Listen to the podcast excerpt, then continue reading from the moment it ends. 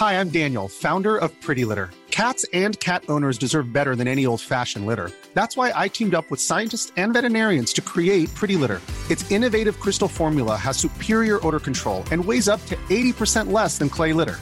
Pretty Litter even monitors health by changing colors to help detect early signs of potential illness. It's the world's smartest kitty litter. Go to prettylitter.com and use code ACAST for 20% off your first order and a free cat toy. Terms and conditions apply. See site for details. Heraldo Radio. Inicia las noticias de la tarde con Jesús Martín Mendoza en Heraldo Radio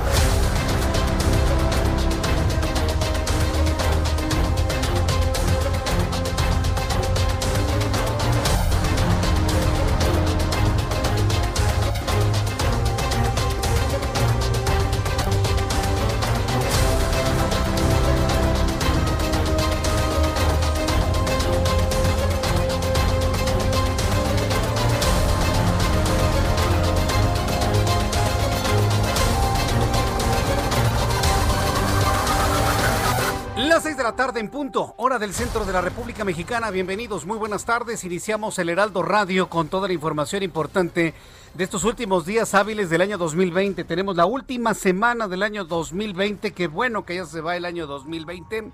Hoy es lunes 28 de diciembre del año 2020. Súbale el volumen a su radio que le tengo la información más importante hasta este momento. Como primer asunto, muy importante, sobre todo para las personas que me están escuchando en toda la República Mexicana, este es un programa de noticias serio, con una credibilidad que se ha construido a lo largo de los últimos 17 años. Y bueno, pues con mis 30 años también de trabajo. Por lo tanto, ¿por qué menciono esto? Porque yo, Jesús Martín, no sé mis compañeros, pero yo en lo personal, yo no juego con las noticias. A mí no me gusta hacer bromas con las noticias y mucho menos bromas tontas. Entonces, sí lo tengo que decir claramente porque todo el mundo anda burlándose de lo que no se debe burlar. Entonces, quiero decirle que toda la información que le voy a presentar en este momento en el Heraldo Radio, hoy 28 de diciembre, todos los años hago lo mismo, pero tengo que hacer siempre la aclaración. Todas las noticias son completamente verdaderas son noticias serias, son eh, ciertas, perfectamente verificadas para que usted tenga toda la confianza en lo que usted escucha en el Heraldo Radio a esta hora de la tarde. Entonces, ya una vez hecha esta aclaración, que no deberíamos hacerla ya a estas alturas de la vida, porque creo que ya estamos grandecitos en México, pues vamos con las noticias más importantes del día de hoy. Superapagón en la República Mexicana. Más de 10 millones de usuarios se quedaron sin el servicio de energía eléctrica. Quiero invitar a nuestros amigos a que me escriban a través de nuestra página de Twitter, arroba Jesús Martín MX, o en nuestro canal de YouTube, Jesús Martín MX, para que me diga si usted fue de los afectados y en qué parte de la República Mexicana le cortaron la energía eléctrica. Por lo pronto, ya en este momento, la Comisión Federal de Electricidad informa en sus redes sociales que ha restablecido el suministro eléctrico al 100% en todo el país. A esta hora de la tarde nadie debe estar sin luz detalló que a las 2 de la tarde con 29 minutos salieron de operación 10.3 millones de usuarios a consecuencia de una baja frecuencia en territorio nacional debido a las salidas centrales de generación. ¿Qué es todo esto? Es un rollo que solamente lo entiende Bartlett. Es un rollo que solamente entiende Bartlett al frente de su CFE como la de 1988 que también era CFE. Ah, bueno, pues él nada más entiende sus rollos. Es increíble que una Comisión Federal de Electricidad tenga estos niveles tan bajos, tan bajos de eficiencia y de confiabilidad. Y lo digo porque usted sabe que yo conozco a nuestros amigos de la CFE desde hace muchos, muchos años. Y siempre vimos en la CFE la posibilidad de que ellos asumieran el suministro de energía eléctrica cuando existía luz y fuerza del centro. Bueno, de esa CFE gigantesca, de esa buena CFE, no quedan ni migajas.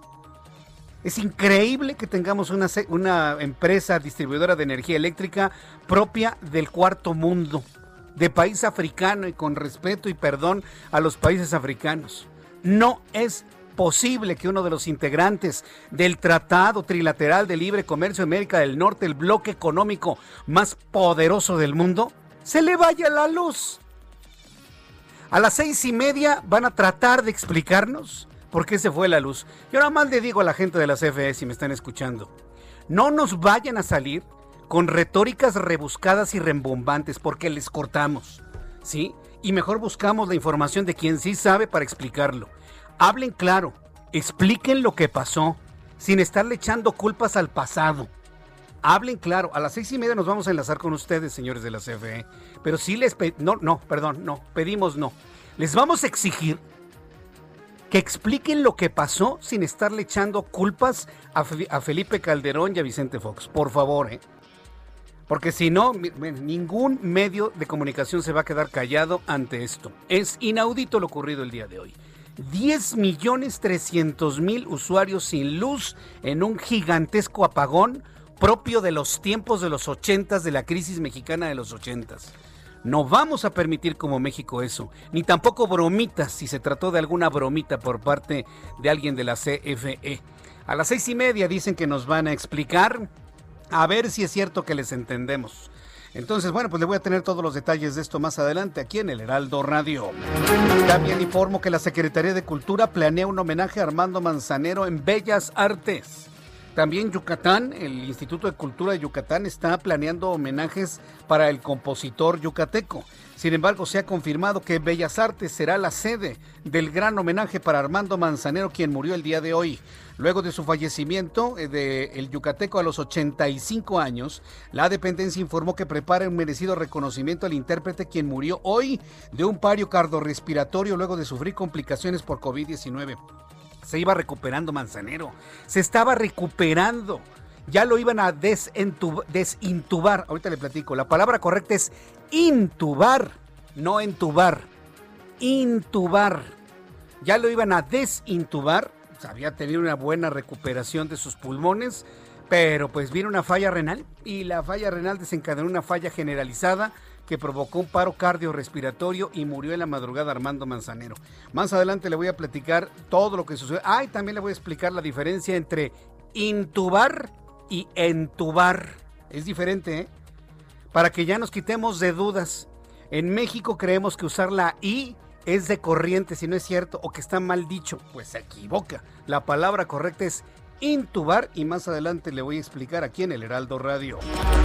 También le informaré que un cargamento de 1950 dosis de vacunas contra COVID-19 de Pfizer arribó a la base aérea número 14 de la Secretaría de la Defensa Nacional en el municipio de Salina Victoria, Nuevo León. En tanto, el mandatario estatal Jaime Rodríguez Calderón detalló que se realiza la capacitación del personal de salud que aplicará la vacuna y mañana arrancará la vacunación en todo el estado. También le informo en este resumen de noticias que la empresa de biotecnología Novavax anunció el inicio de un estudio fase 3 en México y en Estados Unidos cuyo eh, su objetivo, vamos a decirlo así, es evaluar la eficacia de una nueva vacuna NBX COVID-2373 contra el COVID-19. El estudio busca reclutar 2.000 voluntarios en siete sitios de la República Mexicana, lo cual va a permitir recabar datos sobre la eficacia de la vacuna en nuestra población.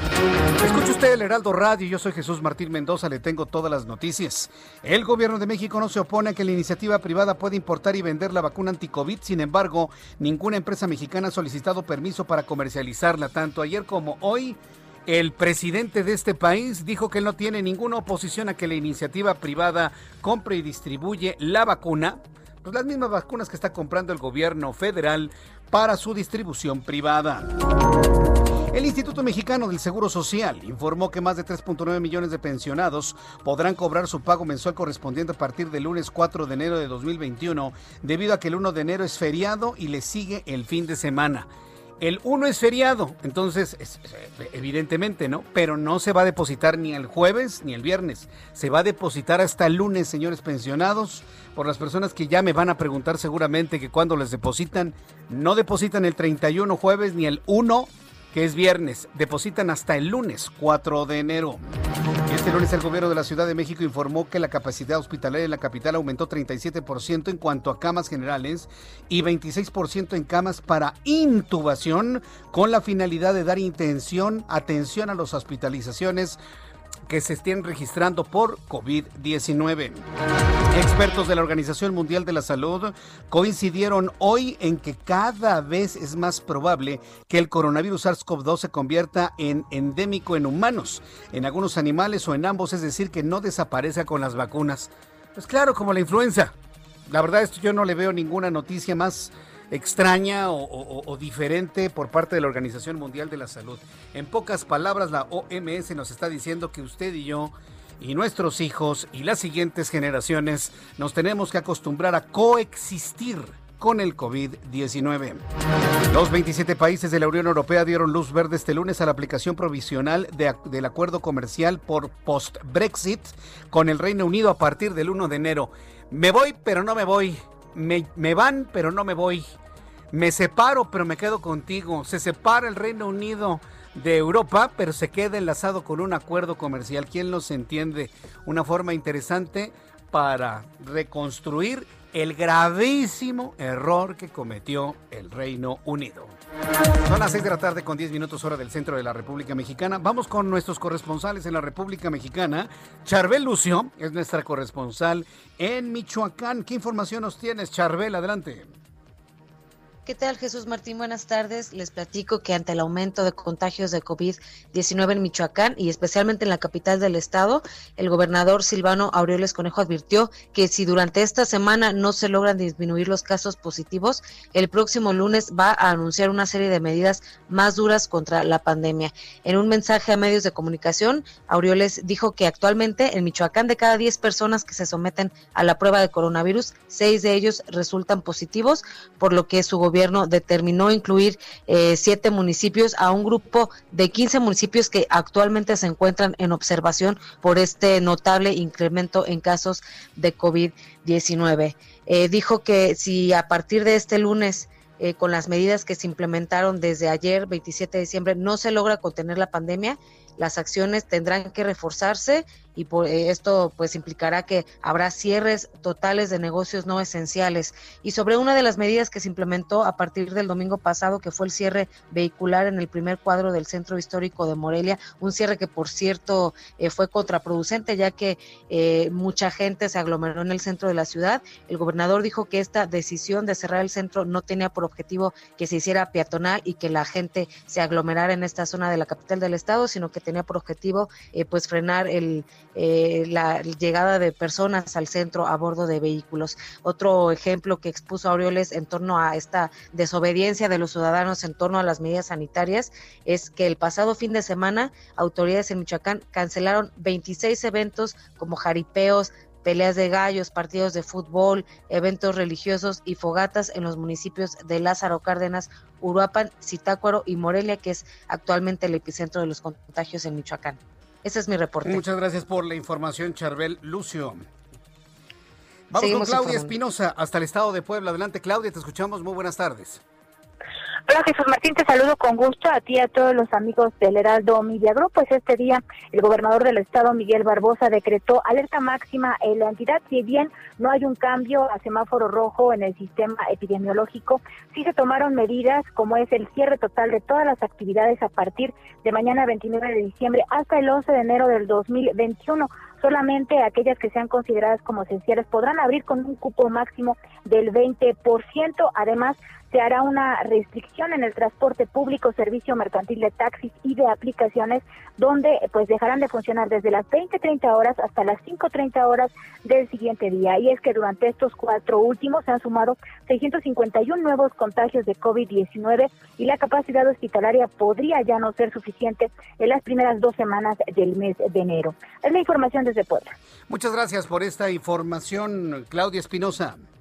Muy buena tarde. Hasta lo que te vaya muy bien. Saludo a nuestra corresponsal Carla Benítez en Acapulco Guerrero. Usted en Acapulco Guerrero nos escucha en el 92.1 de frecuencia modulada. Adelante, Carla.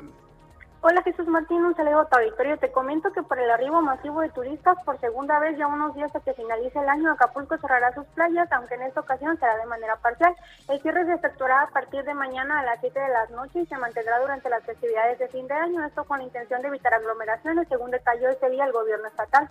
La medida se toma pues precisamente ante el arribo de visitantes a, las playas de la zona tradicional y dorada del puerto que han pues aglomerado estos espacios sin importar ninguna medida sanitaria. Hasta este día Acapulco registra de manera total el 40% de ocupación hotelera. Por zonas, el área diamante del municipio superó este día el aforo permitido, que es del 70%, pues los condominios de este lugar ocupan ya el 75% de sus condominios, mientras que de acuerdo también a la Secretaría de Turismo Estatal, la zona dorada concentra el 70% de sus condominios ocupados. Esto pese a que en días pasados la Asociación de Hoteles y Empresas Turísticas de Acapulco informó que las reservaciones para fin de año cayeron en un 20% tras la cancelación de la gala de pirotecnia.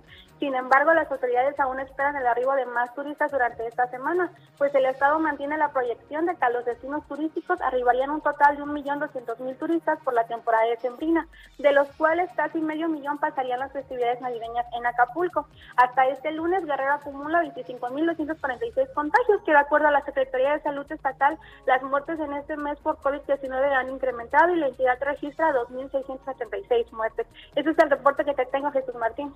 Muchas gracias por esta información, Carla Benítez. Hasta luego, buenas tardes. Hasta luego, muy buenas tardes.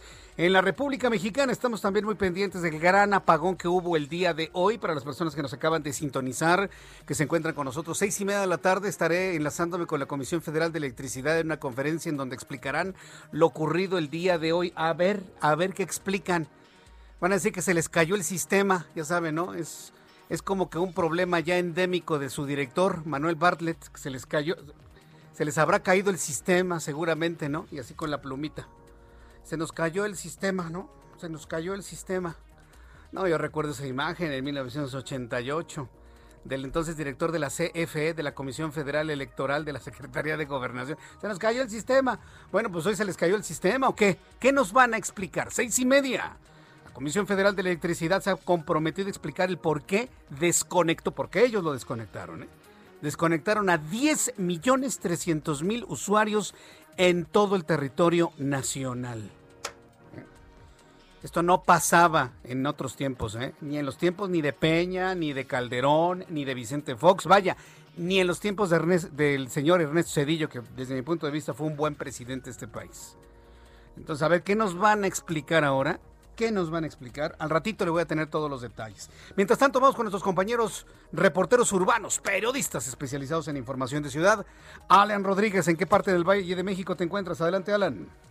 Hola, ¿qué tal Jesús Martín? Amigos, muy buenas tardes. Ya nos encontramos recorriendo la avenida Revolución desde la zona de Barranca del Muerto hasta el cruce con la zona de San Ángel. Tenemos circulación constante, esto se replica en ambos sentidos de la vialidad. Por otra parte, tenemos la avenida de los insurgentes desde el periférico sur hasta el cruce con el eje 7 sur. Presenta ya algunos ligeros asentamientos, esto es únicamente por el cambio de luces del semáforo. En el sentido contrario, la circulación es bastante constante. Le invitamos a respetar en esta vialidad la ciclovía que ha sido puesta para los ciclistas y para evitar pues la circulación de más vehículos. Es el reporte que tenemos. Muchas gracias por esta información, Alan Rodríguez.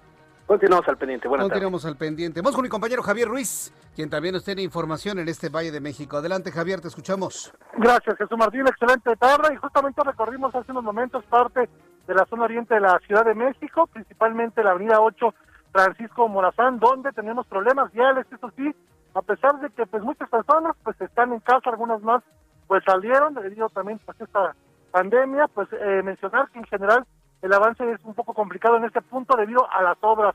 Hay que recordar que viene transitando sobre Fray Teresa de Mier, llegando ya a la zona del circuito interior. Todos los vehículos son desviados sobre Galindo Villa hasta la calzada general Ignacio Zaragoza, debido a que pues justamente están ampliando los carriles centrales del circuito interior. Esto provoca que el avance sea complicado. Hay que tomarlo en cuenta, realmente con anticipación, el viaducto, una probable posibilidad para quien desea llegar hacia la zona oriente, el avance es un poco más aceptable el sentido opuesto de la avenida 8 también llegando al circuito Los Cortes a la circulación.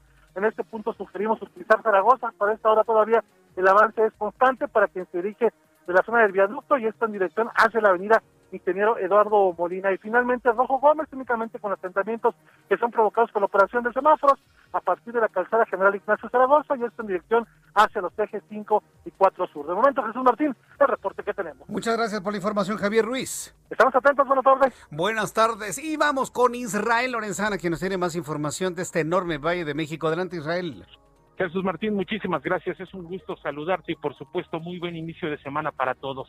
Tengo información del Paseo de la Reforma y es que hay que recordar que cada 28 de mes comienzan a llegar peligreses a las afueras de la iglesia de San Hipólito. Bueno, pues esta vez, y pese a las recomendaciones del gobierno capitalino y de las autoridades de no salir de casa, de no acudir y por supuesto de tomar sana distancia, pues muchas personas continúan llegando aquí a la iglesia de San Hipólito. Continúa también el operativo por parte de elementos de la Secretaría de Seguridad Ciudadana. Han instalado vallas metálicas para evitar que la gente se acerque a la puerta principal de la iglesia de San Hipólito. Aún así, muchas personas vienen a pagar su manda, a dar gracias y por supuesto también a dejar aquí comida y algunas cosas a las personas que se acercan a esta iglesia de San Hipólito. En materia vehicular, asentamientos en carriles laterales sobre Paseo de la Reforma, hay que por supuesto anticipar su paso o bien utilizar el eje 1 poniente en su tramo guerrero, esto para incorporarse a la zona precisamente de Bucareli. A través de Avenida Hidalgo la circulación aceptable para nuestros amigos van con dirección hacia la Avenida de los Insurgentes. Únicamente precaución en este punto, tenemos un constante cruce de peatones, todo esto procedentes del ex central Lázaro Cárdenas. Jesús Martín, la información que te tengo. Muchas gracias por la información, Israel Lorenzana. Hasta luego. Hasta luego, que te vaya muy bien. Todos nuestros compañeros reporteros están muy atentos de lo que está sucediendo en el Valle de México y también muy atentos y pendientes de lo que ocurre en toda la República Mexicana. Envío un saludo de parte de este gran equipo de profesionales de la información a todos nuestros amigos radioescuchas en el país. Estamos en las 32 entidades de la República Mexicana a través de 99 emisoras en todo el país, Heraldo Radio. Así, a donde usted vaya en la República Mexicana encontrará Heraldo Radio.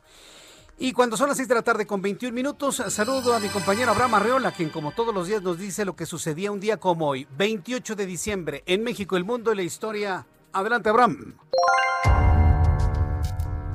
Amigos, bienvenidos. Esto es un día como hoy en la historia 28 de diciembre. 1903. Cuba reconoce la nueva República de Panamá.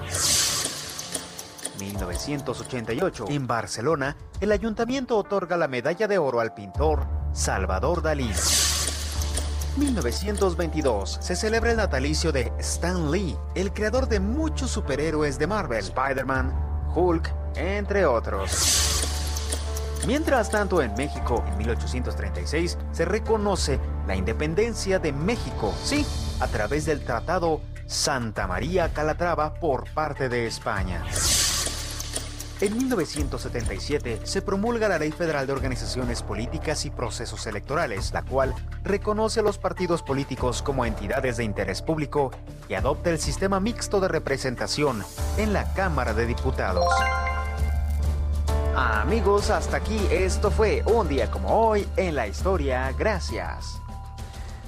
Muchas gracias a Abraham Arreola por recordar lo que sucedía un día como hoy para la Iglesia Católica. Hoy se recuerdan el la muerte de más de 2.000, se habla de entre 2.000, 3.000, realmente no hay un dato específico o histórico que pueda confirmar eh, la orden de enviar a asesinar a bebés, a niños de dos años o menos en, eh, en la Jerusalén antigua, de hace 2.000 años.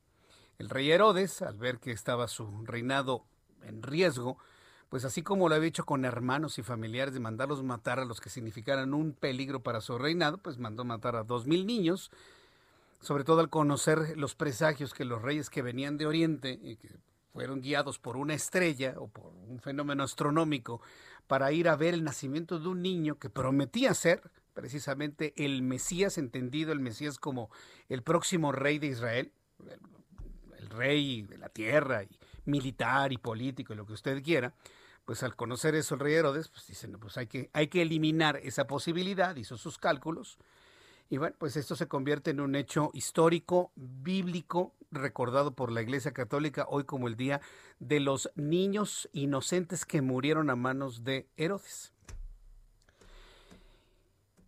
Para que me entienda, es el ABC de hace dos mil años. Para que me lo entienda de esta manera, es el Ayotzinapa de hace dos, dos mil años sí, entiende el tamaño de la tragedia ocurrida. Y nosotros en México haciendo bromas. A que se le ponga la cara roja, ¿eh? ¿Usted se podría imaginar que un 9 de junio o un 26 de septiembre alguien se ponga a hacer bromas por los inocentes que murieron en esos días? Ya que no. Nunca vamos a entender la trascendencia de las cosas, ¿sí? Nunca vamos a entender la trascendencia de las cosas si nos explican así. Entonces, para poder tener una idea de, por dónde va la importancia, lo serio de un día como hoy, independientemente del aspecto bíblico, religioso y sobre todo espiritual que implica, ¿no? Que nuestro Salvador nació como un hombre perseguido en ese entonces. véalo, desde el, véalo desde el punto de vista de los hechos. ¿Alguien se atrevería a hacer bromas en un día donde se recuerda la muerte de niños? Yo creo que no. Yo creo que ya México tiene que trascender a ese tipo de ideas. Ya lo habíamos logrado, pero no entiendo por qué en este año 2020 se recrudeció este, este mal, este fenómeno. Voy a ir a los anuncios. Después de los mensajes, seguramente tendremos la conferencia de prensa de la Comisión Federal de Electricidad para saber qué pasó y también le tendré el clima después de los anuncios. Escuchas a. Jesús Martín Mendoza con las noticias de la tarde por Heraldo Radio, una estación de Heraldo Media Group. Heraldo Radio, la HCL se comparte, se ve y ahora también se escucha.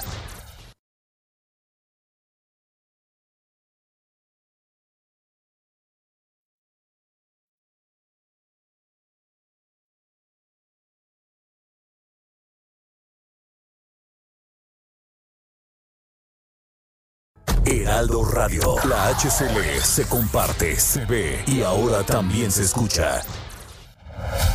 Escucha las noticias de la tarde con Jesús Martín Mendoza. Regresamos. Muy buenas tardes amigos, qué gusto saludarlos amigos del Heraldo Radio. Vamos a platicar en este momento con Pao Sasso sobre eh, la belleza, claro que sí, cómo nos vemos, cómo nos vamos a ver dentro de 10 años, desde ahorita hay que aplicarnos, ¿no es así mi querida Pau? Claro que sí, lo importante también es cómo nos vamos a sentir porque todos queremos tener energía y que nuestro organismo esté al 100% y también nos veamos guapísimos. Entonces, les traigo la solución porque llegó a México el famoso tratamiento suizo antivejez, Monique, es una potente bomba de antioxidantes que promueve un rejuvenecimiento, pero de adentro hacia afuera. Y vamos a lucir más jóvenes, con más energía, sin marcas del tiempo. Nuestro organismo va a estar al mil. Y este tratamiento, mi Moni, se lo va a llevar totalmente gratis. Solo tiene que marcar al 800 230 mil, 800 230 mil, porque si marca en este momento se lo regalamos, Moni. Es una belleza porque esta eficaz fórmula suiza hace que recuperes tu energía y estimula el rejuvenecimiento de la piel, eliminando las arrugas, diciéndole bye bye a las manchas, a la flacidez, va a limpiar la sangre y vamos a lucir 10 años más jóvenes. Esto es una locura. Además de que este tratamiento cuesta dos mil pesos, pero hoy se lo regalamos porque así somos nosotros. Queremos consentir a todo el mundo. Así que marquen en este momento al 800 mil para llevarse este famoso tratamiento suizo antivejez, que es una potente bomba de antioxidantes que cuando lo pruebe se va a sentir espectacular, mi Moni. Muy bien. A finalizar el año e iniciar 2021, jóvenes. Gracias, Pau. Gracias a ti, Moni. Continuamos.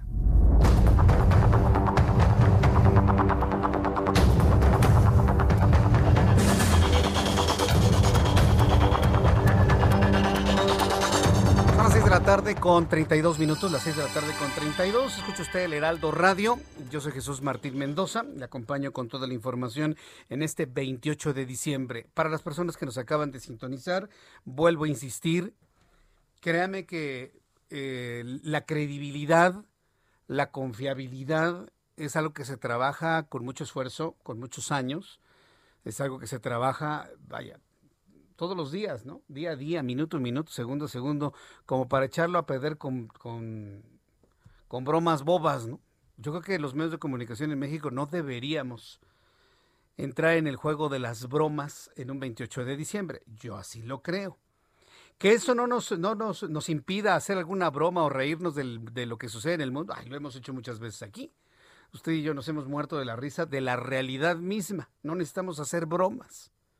Por lo tanto, eh, quiero decirle a las personas que me acaban de sintonizar, todas las noticias que hoy hay aquí en el Heraldo Radio son completamente verdaderas, comprobadas, fidedignas, serias, certeras, para que usted tenga la confianza que todo lo que escuche aquí no es una broma malintencionada. Nosotros no jugamos, al menos yo, voy a hablar por este equipazo de profesionales de la información de aquí del Heraldo Radio de esta emisión con Jesús Martín Mendoza, al menos nosotros no. Pero toda nuestra compañía privilegiamos el que usted esté debidamente bien informado, certeramente informado, así que no tenga usted preocupación de si lo que digo o no digo es, es verdad o es mentira o es una broma. Que las noticias del año 2020 parecen una broma, ah, bueno, es otra cosa. Por ejemplo, cuando el presidente de este país indulta un guajolote, le puedo asegurar que esa es una noticia de, de un 28 de diciembre de cualquier otro año, de otro tiempo, ¿no? Esa sí era una broma en otros tiempos, ¿no? O que se rife un avión presidencial. O que el Cruz Azul pierda 4-0, ¿no? Es así para que veas. En otros tiempos, en, otro, en otras dimensiones, eso sí era una broma. Ahora son realidades, ¿no? Por eso le digo, no necesitamos hacer bromas. Nos podemos reír usted y yo de la realidad que tenemos en México. Bueno, en cualquier momento este, vamos a tener la, la, conferencia de la Comisión Federal de Electricidad para que, a ver, con la cola entre las patas, no es una ofensa, ¿eh? es una descripción muy mexicana que todo el mundo entiende. Con la cola entre las patas nos expliquen qué fue lo que pasó. A ver, ¿qué fue lo que pasó? Si usted se quedó sin luz en alguna parte del país, levante la mano. Quien me quiera contar su experiencia, le invito para que se una a nuestra transmisión de YouTube, Jesús Martín MX, en el canal Jesús Martín MX. De pasito le pone like, porque ya sabe, ya entraron los chairos que dicen, ah, no es cierto, todo eso es fabricado, Jesús Martín. No te oyen ni te ven tantos, porque no les ponen like. Bueno, pónganle like, digo, yo no tengo ningún problema. Bueno, eh, Cuénteme su experiencia con la falta de energía eléctrica, un asunto que las nuevas generaciones ni siquiera lo habían visto. ¿Por qué? Porque eso de los apagones es un asunto que superamos allá por la década de los ochentas, de los noventas. Nosotros superamos eso. Cuando en México se iba la luz a cada ratito, pregúntenle a los más chavos, los más jóvenes, pregúntenle a sus papás, la luz se iba a cada ratito superamos eso, precisamente con mucho esfuerzo en el país, y hoy regresamos a las carencias, a las carencias de ese entonces. E, eso, sí para que veas una broma de muy mal gusto. Eso sí para que veas una broma de mal gusto. Y si a alguien en la Comisión Federal de Electricidad se le ocurrió desconectar a 10 millones 300 mil usuarios por broma, y tengo que decirlo, ¿eh? porque así se conducen algunos pertenecientes a la presente administración, así se conducen con esa ligereza. Por eso no puedo dejarlo a un lado y lo tengo que mencionar. ¿Por qué? Porque es lo que la gente piensa. Y yo estoy aquí para hablar lo que la gente piensa. Si alguna manita tonta se le ocurrió hacer una broma en la Comisión Federal de Electricidad desconectando un cuarto de país, o una tercera parte del país, eh, espero que lo hayan puesto de, de en la calle. Ojalá. Digamos que esa es la explicación menos verosímil, si usted quiere. ¿Pero de qué es probable? Ah, claro que es probable. ¿eh? Por supuesto que es probable. Ahora, ¿qué es lo oficial que se está informando? En tanto empieza esta conferencia de prensa. Lo oficial dice lo siguiente, lo publicó la propia Comisión Federal de Electricidad eh, de la siguiente forma. Dice, la CFMX informa que a las 2 de la tarde con 29 minutos salieron de operación. Salieron, no dice desconectaron salieron de operación 10.3 millones de usuarios a consecuencia de una baja frecuencia en todo el territorio nacional. A, causa de una baja frecuencia. ¿Usted entiende eso? Usted que conecta, no sé, la lavadora, que conectamos el televisor, el videojuego, el refrigerador, ¿usted entiende qué es eso de baja frecuencia? Yo no. Y le puedo asegurar que usted tampoco. Y no sabe cómo me molesta que los políticos de hoy y de ayer y de todos los tiempos digan cosas que la gente no entienda. Informa que a las 2.29 salieron de operación 10.3 millones de usuarios a causa de una baja frecuencia en todo el territorio nacional. Esto a causa, ahí le va la otra, de salidas de centrales generación. Así dice. De, de salidas de centrales generación. Así dice. Dicho programa se aplica para no afectar a todos los usuarios del país. O sea, ¿cómo? Nadie le entiende. Solamente se entienden ellos. Por eso le digo, por eso yo no descarto la, la, variable de la bromita de algún bromista. Por increíble que parezca. Sí, sí, sí. Entonces, me, me dice Damaris Orsi, no se entiende nada. Es que Damaris, yo tampoco le entiendo. Solamente se entienden ellos. Es el mismo estilito que conocemos. Ya estamos, a ver, abrimos transmisión, Comisión Federal de Electricidad, vamos a escuchar. Súbale el volumen a su radio. personas que nos hacen favor de seguirnos a través de las redes oficiales de CFE, de la Comisión Federal de Electricidad. Estamos transmitiendo vía virtual, en vivo y directamente para llevar a cabo esta conferencia. Bienvenidos a todos los medios de comunicación que han sido convocados a esta rueda de prensa y también, desde luego, a la opinión pública en general. Eh, me voy a permitir presentar al director general del SENACE, el Centro Nacional de Control de Energía, el ingeniero Carlos Gonzalo Meléndez Román, que nos acompaña en esta ocasión. Presento también al director general de distribución, el ingeniero Noé Peña Silva, al ingeniero Guillermo Nevares Elizondo, director general de distribución, y desde luego a nuestro director general, el licenciado Manuel Bardet Díaz, a quien le cedo la palabra. Adelante, señor director. Bueno, muy buenas tardes. Vamos a escuchar a Manuel Bartlett, amigo de López Obrador. Que se dio en el sistema eléctrico nacional por ahí de las 2 de la tarde. Ahorita vamos a, un poquito antes, ahorita vamos a definir las horas con toda precisión. Hemos estado desde ese momento enlazados, precisamente quienes estamos participando en esta teleconferencia, el responsable del SENACE, que es el encargado de, de, todo el sistema y de su funcionamiento, Noé Peña Silva, que es el director de transmisión, y Guillermo Nevares, el director de eh, distribución.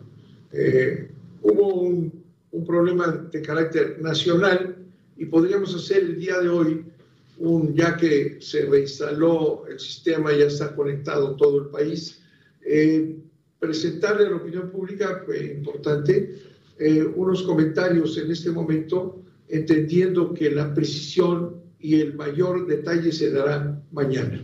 Es un evento tan importante que tiene que ser analizado, diagnosticado con todo cuidado para conocer qué pasó con este evento a nivel nacional. Bueno, al puritito estilo de Bartlett, al puritito estilo de Bartlett está diciendo que no van a decir nada hoy, sino hasta el día de mañana. No ha dicho nada este señor, nada absolutamente. Y eso es una burla para, la, para los usuarios, es una burla para la sociedad mexicana. Y, lo digo con toda responsabilidad. Usted lo acaba de escuchar, nos acaba de batear, no a, no a los medios de comunicación. Bartlett, te equivocas. A los medios de comunicación no nos bateas. Aquí vamos a estar inclusive después de que te vayas de la CFE. Estás bateando a los usuarios, a la gente, a los que votaron por tu patrón. Vamos a escuchar. Estaciones Lajas y Güemes en 400 mil volts, eh, ante la cual estas condiciones de operación se presentan oscilaciones en el sistema interconectado nacional. Estas oscilaciones hacen que la frecuencia del sistema se incremente. Se incrementa esta frecuencia a 61.8 Hz y salen de operación centrales eléctricas por un monto de 9.262 megawatts. Esto hace que se afecte el balance carga-generación. Al afectarse este balance carga-generación, eh, inmediatamente empiezan a actuar los esquemas de protección de sistema para que este, este evento no, se propague en, un apagón generalizado y afectamos la frecuencia eh, baja a 59 a 58.9 Hz con una afectación de 8.596 megawatts de carga en todo el país. Fueron las eh, regiones más afectadas, la región central, la occidental y la noreste, donde tenemos mayor concentración de carga. Eh, este evento logró recuperarse al 100% de la carga a las 16.30 horas eh, a nivel nacional, con una coordinación entre la CFE y el Centro Nacional de Control de Energía. Como lo refirió el licenciado Barclay, estamos trabajando para analizar el evento y determinar las causas que lo originaron, bajo las condiciones operativas que teníamos presentes el día de hoy. Hemos escuchado a Carlos González, el director de la CENACE, y bueno, pues eh, la explicación evidentemente demasiado técnica, ni usted ni yo la vamos a entender. Aquí lo que preocupa es una Comisión Federal de Electricidad que no, es, no tenga los elementos para sustentar precisamente la carga y la demanda de la energía eléctrica. Me están diciendo nuestros eh, amigos que lo mismo sucedió en Venezuela, de empezar a quitar el servicio de energía eléctrica y nos tienen que explicar la verdad porque aquí, aquí no somos Venezuela, aquí somos México y aquí les vamos a exigir que nos digan la verdad. ¿Y sabe por qué Manuel Barnell no va a dar más detalles? porque lo van a hacer en la mañanera, pero no vamos a ver la mañanera, ¿cómo ve? Nada más vamos a revisar algo importante que se haya sacado y lo vamos a comentar en su momento, lo importante. Pero si hacen esto para que el presidente tenga la atención de todos en una transmisión que ya nadie ve, ya nadie ve la mañanera, pues se va a equivocar. Veremos la estenográfica y de ahí sacaremos lo importante y las explicaciones. Siguen explicando algunas de las cosas que ya comentaron a través de las redes sociales. Vamos a escuchar. Y Fresnillo son líneas que salen por la inestabilidad que comentaba eh, nuestro director del SENACE, de una inestabilidad entre la carga y la generación. El día de mañana tendremos ya eh, preciso el defecto, el, problema de las salidas de estas líneas. Este sería los comentarios, eh, director. A ver, Noé, como nos van a estar escuchando gentes que no dominan. A ver, Noé, sí, exacto, no dominamos. ¿Cómo le habla si no, es su empleado, este Manuel? A ver, vamos a escuchar. Este, oscilación que se da entre carga y generación y esa tiene un efecto sobre las líneas de transmisión. ¿Cómo podemos explicarlo ahorita sin ir todavía a las causas? ¿Cómo no, este, licenciado? Realmente al momento de salir las líneas entre Ciudad Victoria, Tamaulipas y, Linares, Nuevo León, se produce un escalón eh, de, una variación en el sistema eléctrico. Esto hace que la generación que está conectada en ese momento en el sistema empiece a subir y bajar generación junto con la carga. De ahí lo que nos comentaba el ingeniero Carlos Meléndez, hay sistemas que protegen esta, estas variaciones de tal forma que se afecta la carga, se desconecta la carga para poder llevar a otra estabilidad. Creo que es importante comentar, y es el análisis que estamos haciendo, cuánta carga de tipo intermitente había conectado en ese momento en el sistema eléctrico nacional, ¿verdad? Que nos, nos afecta, vamos a decir, ante esas variaciones. Ese es el punto que estamos en este proceso y vamos a trabajar en las próximas 10, 15 horas en hacer una simulación de cómo estaba el sistema eléctrico en el país. Perfecto. Guillermo Nevares, responsable de la distribución, director general.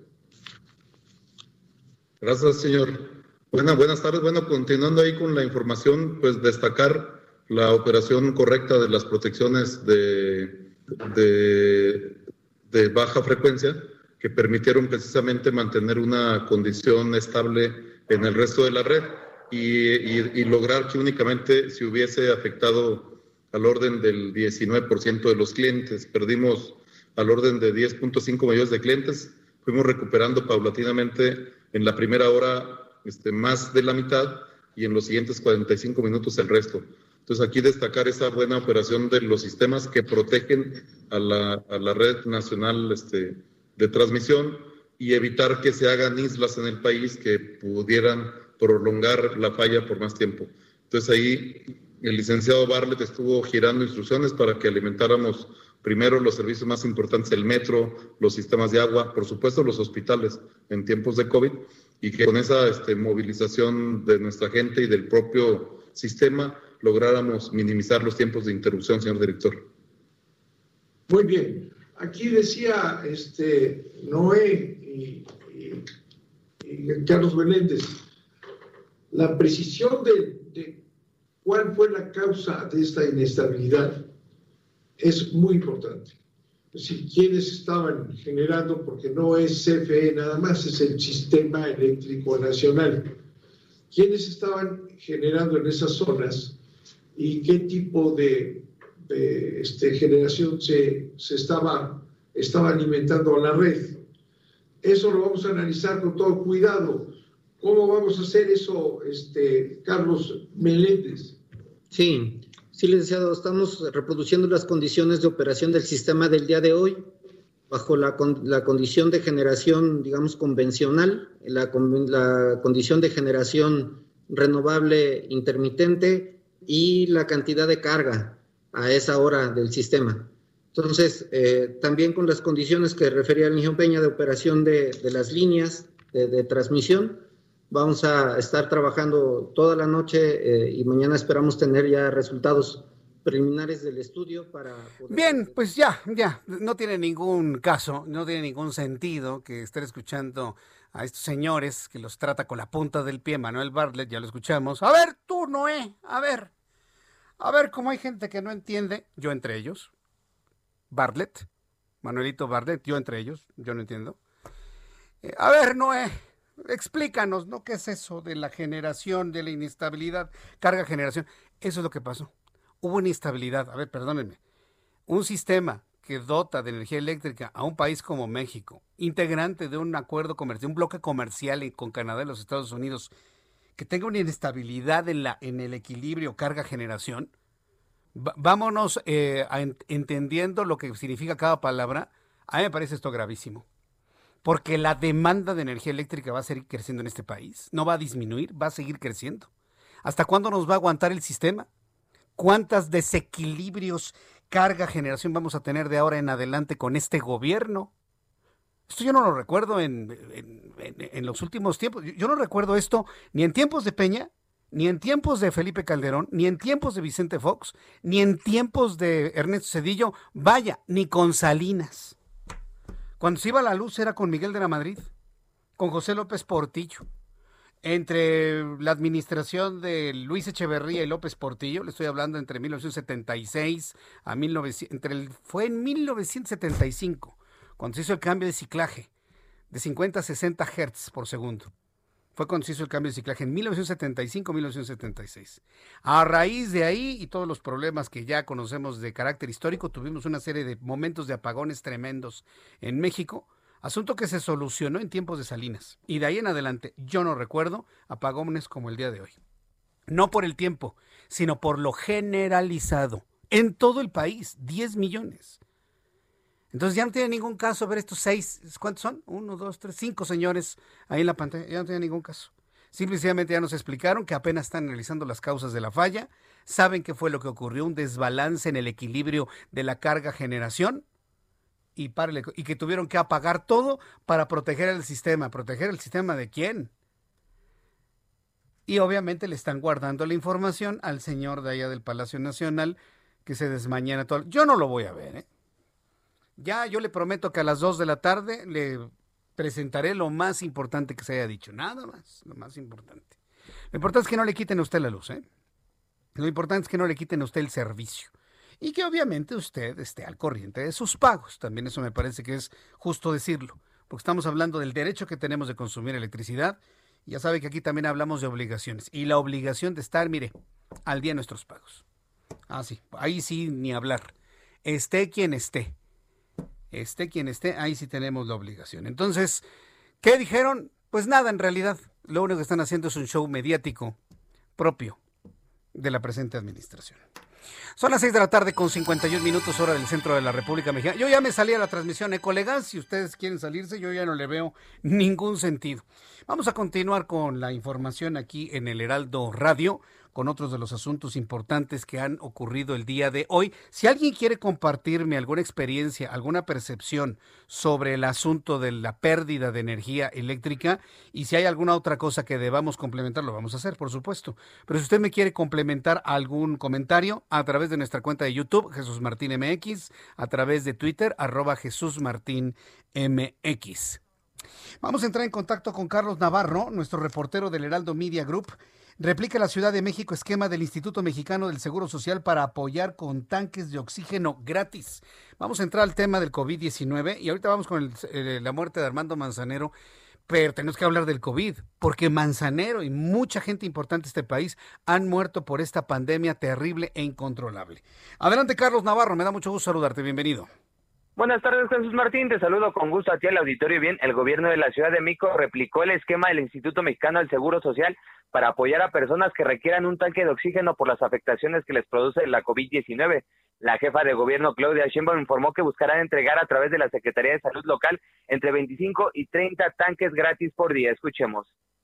Hemos hecho un convenio con eh, una de las empresas eh, que es la empresa más grande de suministro de oxígeno. Tenemos dos estrategias que son similares al del Instituto Mexicano del Seguro Social. Eh, la estrategia es para personas que no requieren hospitalización eh, a través de 911 o que llegan a los propios triajes de la Secretaría de Salud. se les suministra oxígeno, la empresa va, se lo pone en su casa y es gratuito. O la posible salida anticipada, digamos, de un hospital, en donde ya pueden estar en su casa con un tanque de oxígeno llevando pues los últimos días de la enfermedad. Y si alguno de nuestros radioescuchas que nos están escuchando en estos momentos se preguntan de qué forma podrían acceder a, este apoyo, eh, es eh, el siguiente esquema. Escuchemos. Y lo que se va a hacer es se va a orientar desde el 911 a estas clínicas. Quien hable al 911, el médico lo evalúa o médica que está en 911 se evalúa y si está en las condiciones de seguir llevando la enfermedad, pero se considera que requiere oxígeno, entonces se le orienta y se le avisa a la empresa para que pueda instalar. Así es que Jesús Martín, el gobierno de la Ciudad de México replicó este esquema del IMSS que ha beneficiado a varias personas después de ver largas filas en estas eh, tiendas de, de tanques de oxígeno. Jesús Martín, información que te tengo. Muchas gracias por la información, Carlos Navarro. Hasta luego, buenas noches. Hasta luego, muy buenas noches. Pues en concreto nada se ha dicho en la Comisión Federal de Electricidad, siguen dándole vueltas a un asunto, siguen ahí nada más sobando el micrófono, en realidad no, no, no han dicho nada concreto en cuanto a los, el origen del problema, no tiene ningún sentido, simple y sencillamente decir, lo único que han dicho es que fue una inestabilidad en el equilibrio entre carga y generación nada más, que qué lo provocó, pues no saben. Están, están guardando la información para mañana en la mañana. Es increíble que esto pase en México. De broma, por cierto. Vamos a ir a los anuncios. Regreso con un resumen de noticias, actualización de números de COVID, nuestros compañeros reporteros, mucho más, aquí en el Heraldo Radio en todo el país. Escuchas a Jesús Martín Mendoza con las noticias de la tarde por Heraldo Radio, una estación de Heraldo Media Group. Heraldo Radio.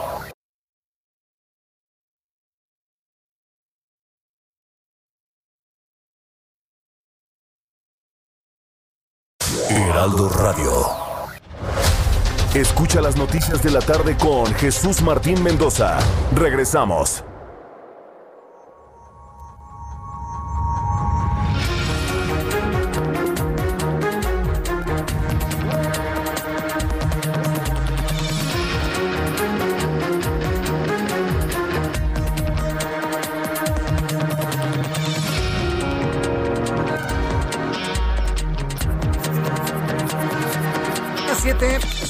19 horas en punto, las 7 de la noche en punto, hora del centro de la República Mexicana. Escucha usted el Heraldo Radio. Yo soy Jesús Martín Mendoza y le presento un resumen con las noticias más importantes hasta este momento.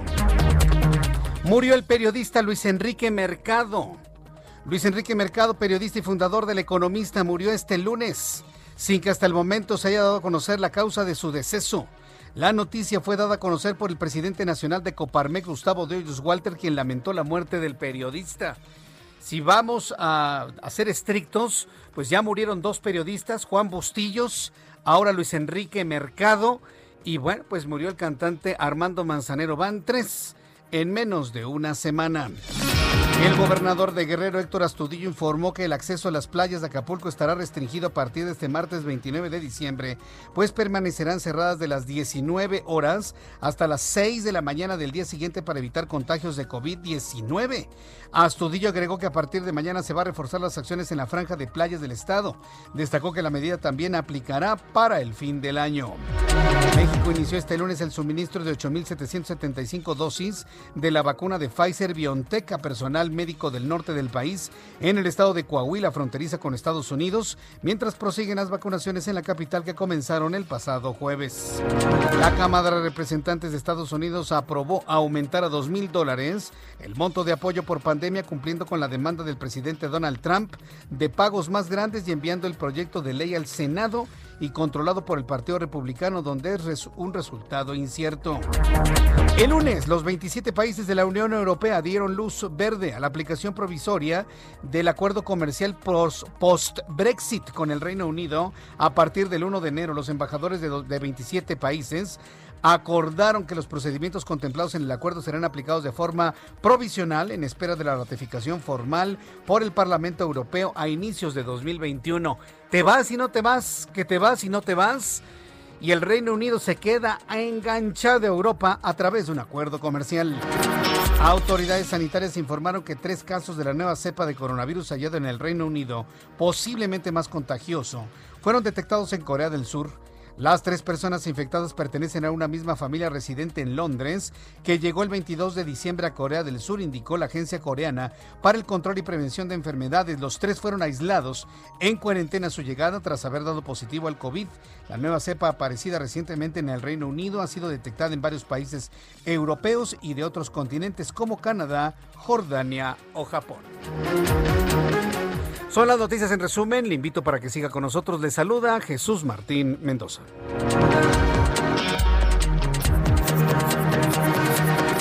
Ya son las 7 con 4, las 19 con 4 minutos hora del centro de la República Mexicana. Continuamos con la información aquí en el Heraldo Radio y me da mucho gusto saludar a nuestros compañeros reporteros. Alan Rodríguez, ¿en qué parte del Valle de México te encuentras? Adelante, Alan.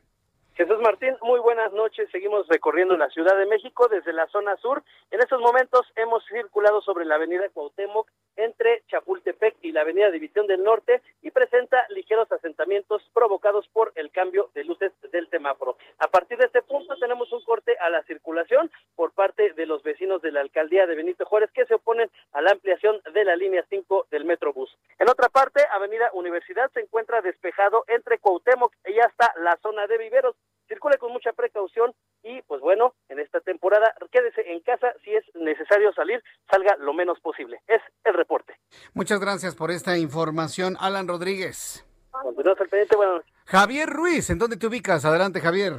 Sobre el eje 4 Sur, Jesús Martín, ¿en dónde vamos a encontrar ya algunos contratiempos eh, viales, al menos para quien se desplaza de la zona del eje 3 Oriente, y esto para llegar hacia el circuito interior o bien para continuar hacia la avenida del viaducto sí con el centro ya carga vehicular intensa, al menos de la calzada de la Viga, y esto en dirección hacia la estación del Metro Puebla, o bien para continuar a la avenida Canal de Río Churubusco, y donde pudimos observar circulación bastante aceptable, justamente sobre la avenida Canal de Río Churubusco, el avance es constante, al menos para quien se desplaza de la zona del eje 3 sur, la avenida Añil, esto en dirección hacia los ejes 5 y 6 sur. El sentido opuesto, algunos eh, contratiempos justamente llegando a la zona del viaducto Río de la Ciudad debido a la reducción de carriles por las horas que tenemos en este punto. No está de más utilizar como alternativa pues justamente parte de la calzada general Ignacio Zaragoza, la avenida Javier Rojo Gómez también puede ser de gran ayuda. De momento, Jesús Martín, el reporte que tenemos. Muchas gracias por la información, Javier Ruiz. Hasta luego, buenas tardes. Hasta luego, muy buenas tardes. Salud Israel Lorenzana. Adelante Israel, ¿en dónde te ubicas? Jesús Martín, muchísimas gracias. Estamos ubicados esta vez aquí en la Avenida de los Insurgentes al cruce con el eje 1 norte. Fíjate que aquí en Buenavista tenemos un constante cruce de peatones y además muchas personas utilizan los diferentes medios de transporte masivos. en este punto hay que manejar con mucho cuidado para quien viene de la zona del circuito interior y con dirección hacia el eje 1 poniente en su tramo guerrero, ya que va a encontrar asentamientos, por un lado, las personas que cruzan de manera intempestiva y por otro, el lento cambio de luces en los semáforos. No tenemos alternativas, Puente de Alvarado puede ser una de ellas, esto con sus reservas, Jesús Martín. Hay que recordar que en su tramo Rosales se encuentra cerrado por elementos policíacos. Esto ya es muy cerca de la iglesia de San Hipólito. A través de la Avenida de los Insurgentes, para quien va hacia la zona de la raza, Indios Verdes, asentamientos en carriles centrales, nada para abandonar esta importante vía, si requieren de alguna alternativa, Avenida Instituto Politécnico Nacional, la Avenida de los 100 metros, o sin duda alguna, la calzada de Guadalupe, esto con dirección hacia Martín Carrera. Es la información que te tengo, Jesús Martín. Muchas gracias por esta información, Israel Lorenzana. Hasta luego. Hasta luego, que, le, que te vaya muy bien a Israel Lorenzana. Bueno, pues sí, quiero confirmarle a usted, diversos periodistas importantes han estado dando ya cuenta, inclusive lo ha confirmado también el expresidente de México, Felipe Calderón, eh, Gustavo Doyos Walter, presidente de Coparmex, la periodista Mari Carmen Cortés, el exsecretario de Hacienda, José Antonio Mid, eh, Eduardo Ruiz Gili, entre otras personas, han estado dando ya a conocer también Daniel Moreno, queridísimo Daniel, desde aquí te envío un fuerte abrazo. José Yuste también lo, ha comentado Joaquín López Dóriga, también Marco Mares, es decir, todo, todo el, gremio de periodismo, de economía y de finanzas están confirmando la muerte de Luis Enrique Mercado, el fundador del Economista, periodista especializado en economía y finanzas, por COVID-19. Por COVID-19. De eso está muriendo la gente. Me preguntaban que de qué, de qué murió este Juan Bustillos. él se suicidó. ¿sí? El, director, el dueño de, la, de, esta revista, eh, que, la verdad, a mí en la persona me sorprendió mucho la noticia, sobre todo que alguien se muriera de suicidio dedicado a los medios de comunicación. Creo que el, último, el último personaje que yo conozco de medios de comunicación que se suicidó fue este locutor de hace muchos, muchos años, seguramente los más chavos no lo recuerdan, eh, pero fue muy famoso en su tiempo, Héctor Madera Ferrón. Desde entonces yo no sabía un caso como el de Juan Bustillos, o sea, hace semana, semana y media. y ahora, pues, este, el COVID-19 se ha estado llevando a mucha gente, a mucha, mucha gente. ¿Qué es lo que tenemos usted y yo que entender de esto? Que debemos cuidarnos. Que de verdad que esto no es un juego. El asunto del COVID-19 no es un juego como lamentablemente lo han planteado en algunos en algunos lugares. No, no, es un juego, no es un juego, de verdad, la gente se está muriendo.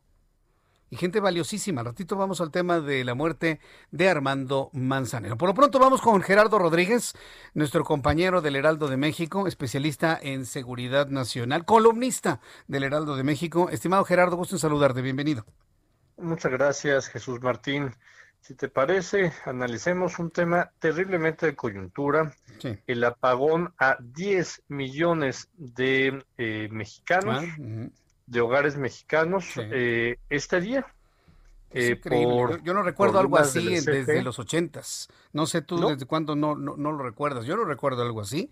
No, la, última vez que yo recuerdo un caso así fue en Venezuela, hace un par de años, por, por un colapso de, del sistema de suministro de energía eléctrica en ese país. Eh, y la última crisis que vivieron Chile y Argentina porque comparten también sistemas de suministro en ese país, en esos dos países. Ya, estoy leyendo ahorita una noticia, 10.3 millones de usuarios. Usuarios son hogares, ¿no?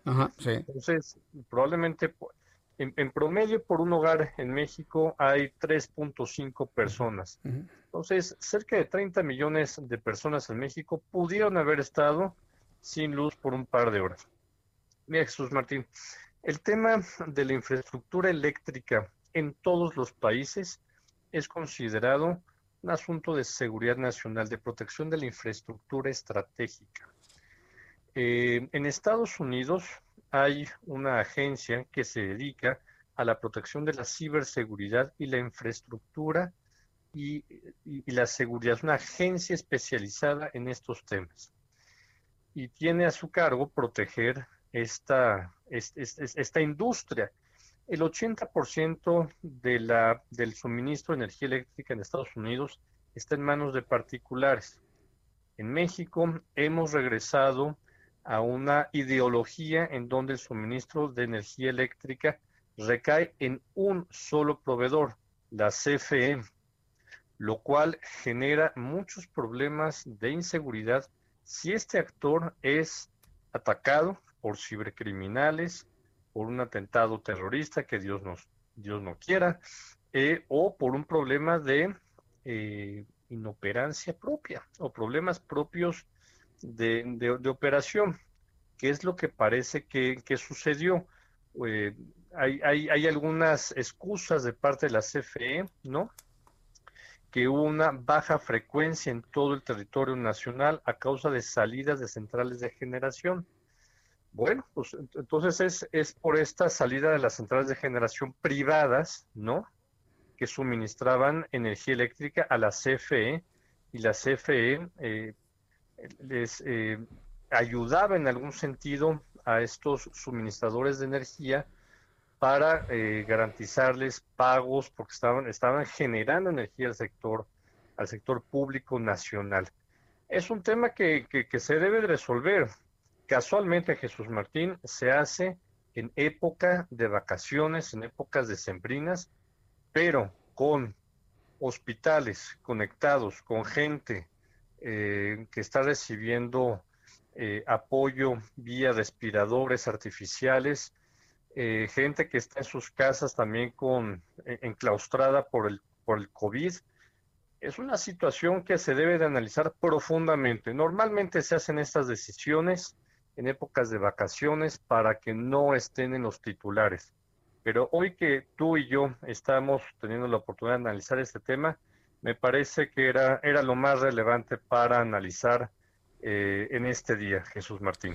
Me parece muy prudente. Yo creo que ya pasaron esos tiempos en los que se creían que entre la Navidad y el, Año Nuevo se pueden hacer todos los experimentos del mundo porque al fin nadie hace caso. No, hombre, para nada.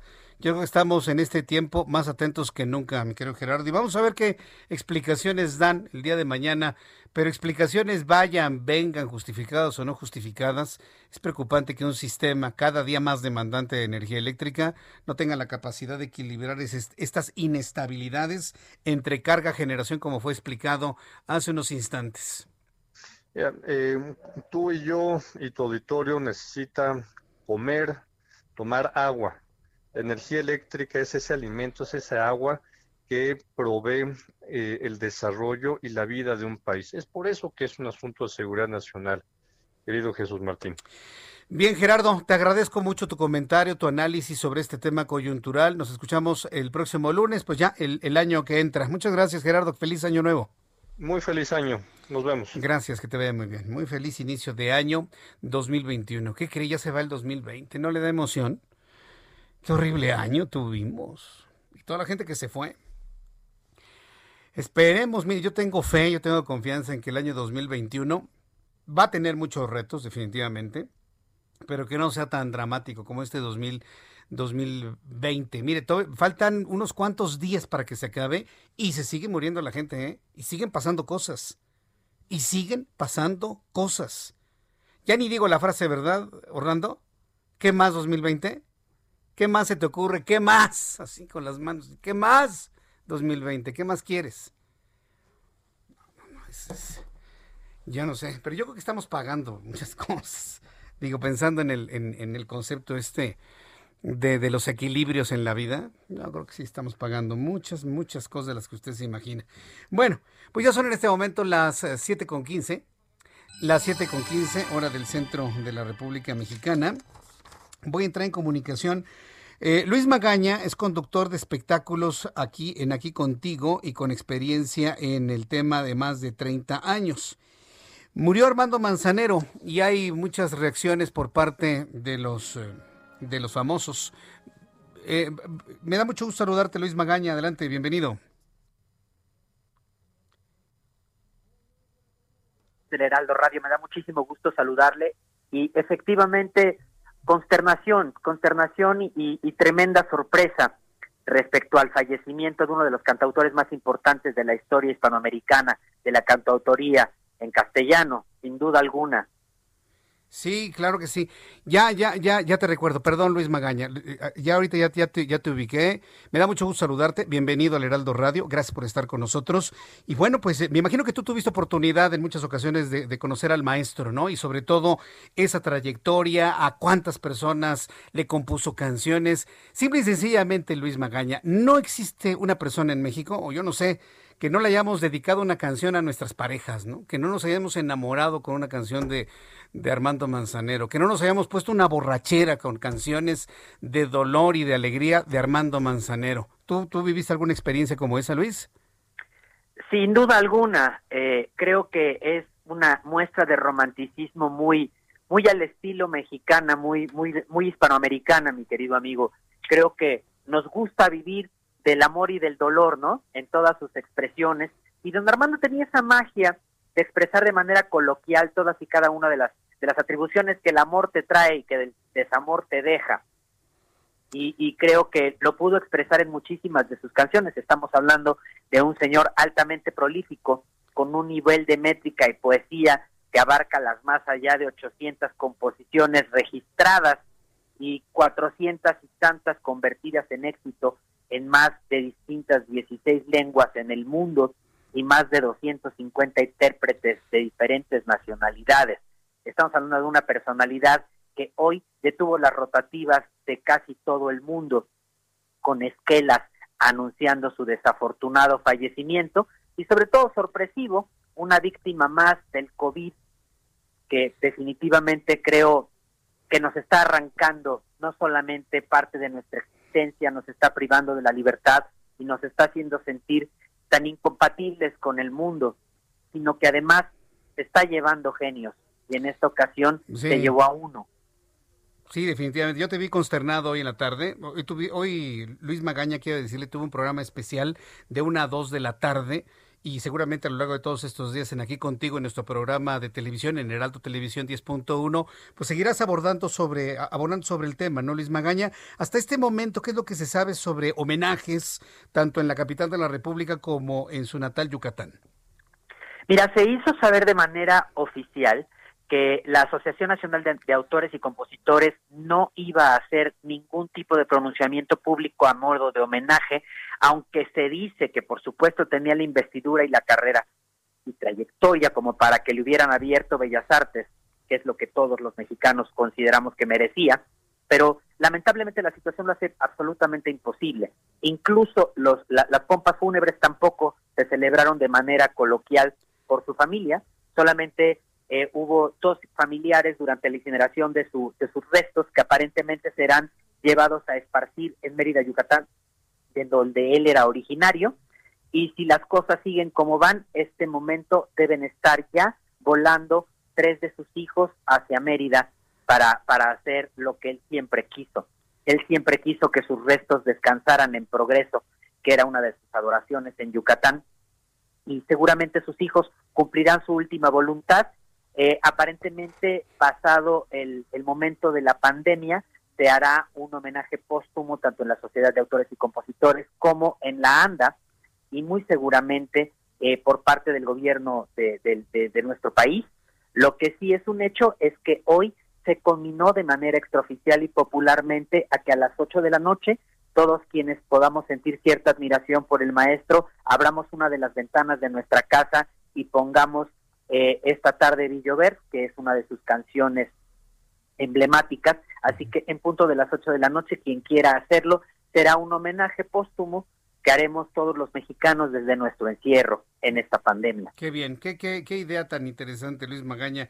Pues agradezco mucho esta participación, todos los datos, toda la información proporcionada. Mucho éxito en aquí contigo, Luis Magaña. Vamos a estar muy atentos. Un placer compartir micrófonos contigo y con tu audiencia. Igualmente. En el Heraldo Radio, muchas gracias. Este es tu Un placer y muy buenas noches. Buenas tardes, que te vaya muy buenas noches. Es Luis Magaña, conductor de espectáculos en Aquí Contigo. Y bueno, pues él, él sabe de este asunto desde hace muchos, muchos años. Yo le invito para que vea a Luis Magaña, y mis compañeros también de Aquí Contigo, en el Heraldo Televisión en el canal 10.1 a las 9 de la mañana cuando da inicio su programa. Pues sí, Armando Manzanero murió y murió de COVID-19. Tiene toda la razón nuestro compañero aquí en el Heraldo. El compositor Armando Manzanero habría sido hospitalizado el pasado 17 de diciembre por complicaciones de COVID. Sin embargo, la madrugada de hoy, el intérprete de, Contigo Aprendí falleció por un paro cardiorrespiratorio. Maika Manzanero, hija del compositor, mencionó que a pesar de que se había intubado, in, in con I, me voy a detener aquí tantito, perdón, pero es que en México creemos que decir las cosas con I es, está, está incorrecto y no. La I es tan válida como la E, señores. ¿Sabe por qué lo vivo así con esa intensidad? Porque mi, mi segundo apellido es Arriola. Y piensan que la I está equivocada y le ponen Arreola. No, señores, es... Hay de los dos ya, por supuesto. Pero el apellido original es Arriola con I. Otra palabra que acabo de, escuchar con los, entre comillas, especialistas, entre comillas, los especialistas de la CFE, están hablando de una variación de energía. la palabra es variación, no variación, como lo dijo el... Si esa gente tenemos en CFE, un ingeniero que no sepa que la palabra correcta es variación y no variación. Tuvimos una variación, no, no es variación, es variación. Ahora hablemos de los tubos. La palabra correcta es Intubar. Intubar, con I latina, intubar. ¿Qué significa intubar? Intubar es, es meter un tubo. Meter un tubo en. intubar, es meter un tubo en, meter un tubo en los pulmones, meter un tubo en el cuerpo humano, eso es intubar. Entubar, que sí existe, entubar es meter algo en un tubo. A la gente no la entuban, la intuban. Quien, el que se entuba es el que se mete al drenaje para hacer una limpieza, se mete en un tubo, se entuba pero al paciente se le intuba porque se le mete un tubo respirador hasta sus pulmones. Esa es la diferencia.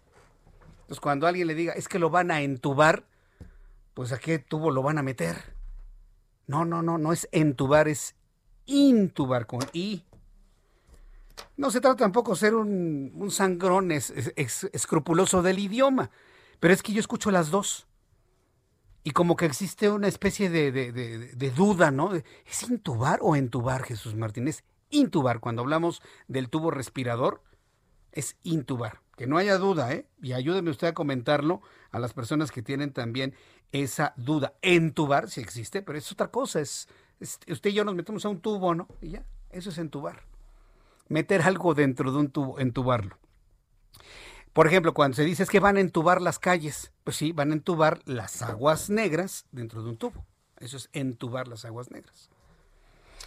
Bien, entonces le decía que la familia de Armando Manzanero, pues habían informado que habían intubado al cantautor, eh, sus pulmones estaban respondiendo de manera satisfactoria. Eh, hay que decirlo, varias personas habían adelantado su posible fallecimiento desde la semana pasada, pero lamentablemente el problema surgió por otro lado, le fallaron los riñones. Ya estaba grande el señor y le fallaron los riñones a consecuencia del COVID-19. Comenzaron a fallar por lo que tuvieron que realizarle diálisis. No se llevaba a cabo ningún acto, no se llevará a cabo ningún acto funeral. Me, están informando presencial y se procederá a la cremación del cuerpo. Sin embargo, el gobierno de México anunció este lunes que cuando la pandemia del coronavirus lo permita, se va a celebrar un gran homenaje de Armando Manzanero en Bellas Artes. Por otro lado, la Secretaría de Cultura en Yucatán aseguró homenajes por el maestro junto a la comunidad artística de Yucatán y el gobierno estatal. Sin embargo, se encuentra en espera de las indicaciones que la familia del compositor mexicano indique. Yo creo que el mejor homenaje es no olvidarlo, ¿no? Y cantar sus canciones. Después de los anuncios, le voy a demostrar cómo Armando Manzanero fue un hombre internacional. Podríamos mencionar a muchas personas que cantaron sus canciones, pero le voy a presentar a uno singular que seguramente usted no sabía que cantó alguna canción de Armando Manzanero. Después de los anuncios, y le invito para que me escriba a través de mi cuenta de Twitter, arroba Jesús Martín MX. Escuchas a Jesús Martín Mendoza con las noticias de la tarde por Heraldo Radio, una estación de Heraldo Media Group. Heraldo Radio, la HCL se comparte, se ve y ahora también se escucha.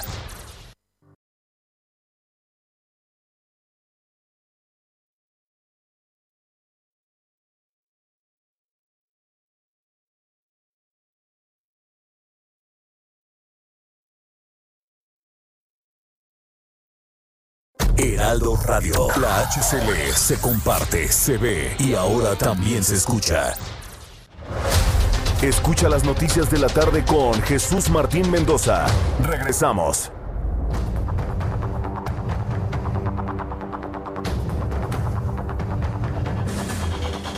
Siete y media, las 19 horas con 30 minutos, hora del centro de la República Mexicana. Gracias por sus comentarios, gracias por sus opiniones. A usted que me escribe a través de nuestra plataforma de YouTube en el canal Jesús Martín MX. Muchas gracias a Ayudando al Ambiente. Todos los que dejaron de respirar y estaban intubados en el apagón. Pues mire, la verdad es que no se ha generado ninguna información por parte del sector salud en cuanto a las afectaciones del apagón en hospitales. Yo debo entender que los hospitales tienen sistemas sistemas de apoyo energético.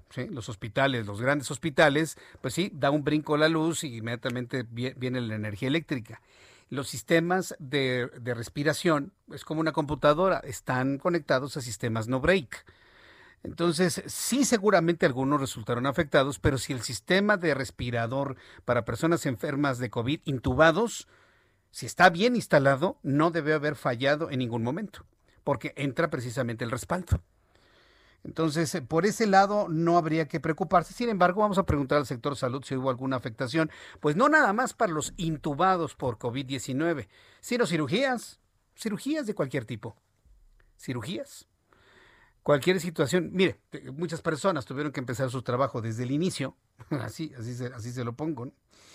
Eh, dice, dale Patricia Gómez, eh, te juro que no lo recuerdo, le dice Aldo Fajardo, los hospitales tienen plantas de luz de emergencia, Francisco Ernesto tienen plantas de energía eléctrica, sí, Francisco Ernesto Guzmán González, falta que regresen los irresponsables de Acapulco a ver qué pasa con el rebrote. Psicología entre ángeles, buenas noches Jesús Martín, le escucho desde Texcoco, aquí también hubo apagón.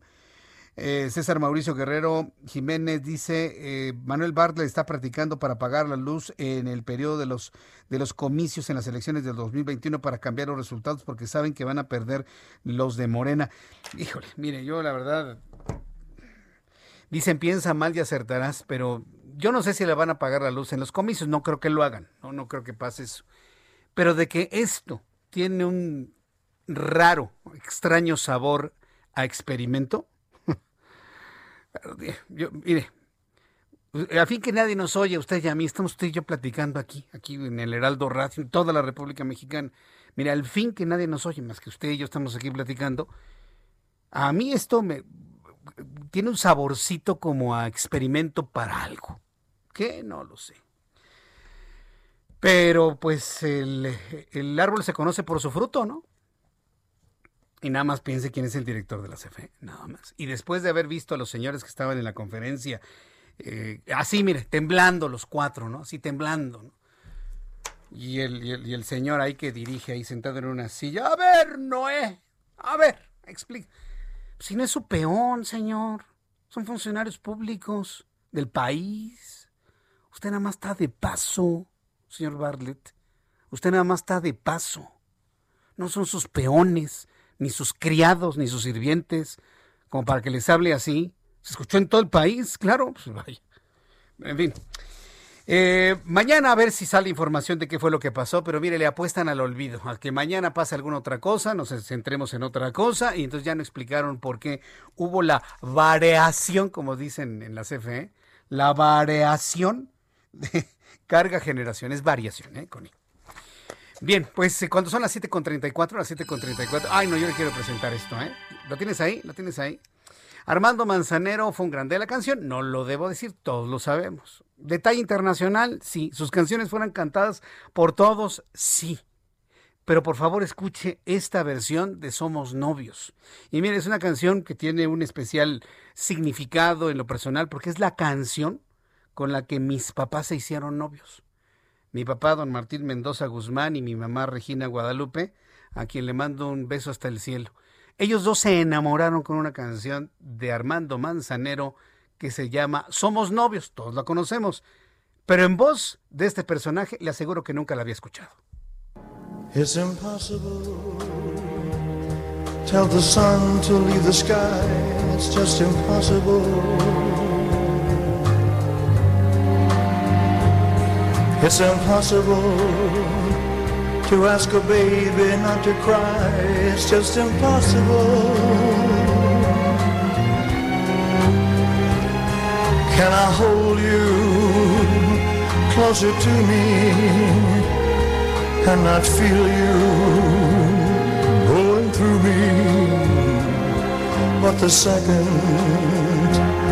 that I never think of you how impossible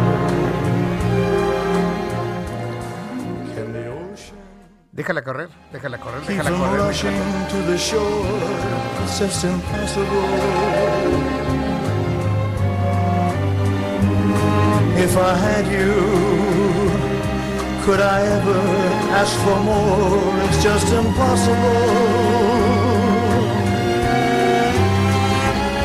And tomorrow, should you ask me for the world, somehow I'd get it. I would sell my very soul and not regret it. For to live without your love is just impossible. El gran Elvis Presley cantando este tema de Armando Manzano, claro, con una letra adaptada al inglés, por supuesto. Pero ¿qué le parece, no? El gran Elvis Presley cantando Somos novios de Armando Manzanero. No, es una pieza extraordinaria, es bellísima. es única, es, es, una interpretación de las pocas que podemos escuchar y hoy se la presento y se la regalo como un homenaje al gran Armando Manzanero aquí en el Heraldo Radio.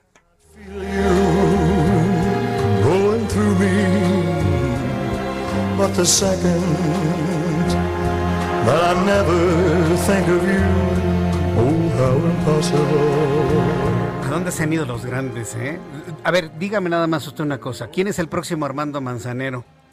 ¿Alguien conoce a alguien que componga con el sentimiento de Armando Manzanero? ¿Alguien lo conoce? Yo no conozco a nadie, ¿eh? a nadie en este momento. ¿Alguien conoce a alguien que cante como Elvis Presley? Bueno, ¿nos estamos quedando solos en el mundo o qué? Bueno, en fin, esa es ya una reflexión personal que le hago. Muchas gracias por la, música de Armando Manzanero y cantada por el gran Elvis Presley. Son las 7 con 37, las 19 horas con 37 minutos, hora del centro de la República Mexicana. ¿Sabe qué es lo que en algún momento me podría preocupar de haberle presentado Somos Novios eh, con la voz de Elvis Presley? Que le pueda generar algún tipo de, tristeza, ¿no? y vivimos en algunos días medio difíciles para muchas personas. Yo no he entendido por qué a mucha gente le da depresión en este tiempo. Si lo que recordamos en Navidad es el nacimiento de un bebé. Recordamos el inicio de la vida, el inicio de un nuevo ciclo, el inicio, termina un año, inicia otro, para no meterme en los temas religiosos que a algunos les causan cierto escosor. Bueno, a muy pocos, por cierto. Pero si lo vemos desde ese punto de vista, hoy aquí no se ha puesto feliz con el nacimiento de sus hijos, o de sus sobrinos, o de sus hermanos. ¿Quién no se pone feliz? Por eso siempre me ha llamado la atención este halo así como de depresión, de tristeza, que envuelve sobre todo la, la, época navideña. Ya a partir del 26 como que se diluye un poco ese sentimiento. Pero durante este tiempo hay muchas personas que caen en depresión y se habla inclusive hasta de suicidios por tristeza durante esta época. Tengo contacto con Mercedes Rivas, ella es especialista en detección y prevención oportuna de la ansiedad, depresión y suicidios, a quien yo le agradezco estos minutos de comunicación con el Heraldo Radio. Estimada Mercedes, gracias por tomar la llamada, bienvenida, buenas noches. ¿Qué tal? ¿Cómo estás? Muy buenas noches. Gracias por el espacio y saludo a tu audiencia. Por más que se ha comentado esto en medios de comunicación en los últimos años, me imagino que las tasas de depresión en esta recta final del, de cada año siguen en aumento, ¿verdad, Mercedes?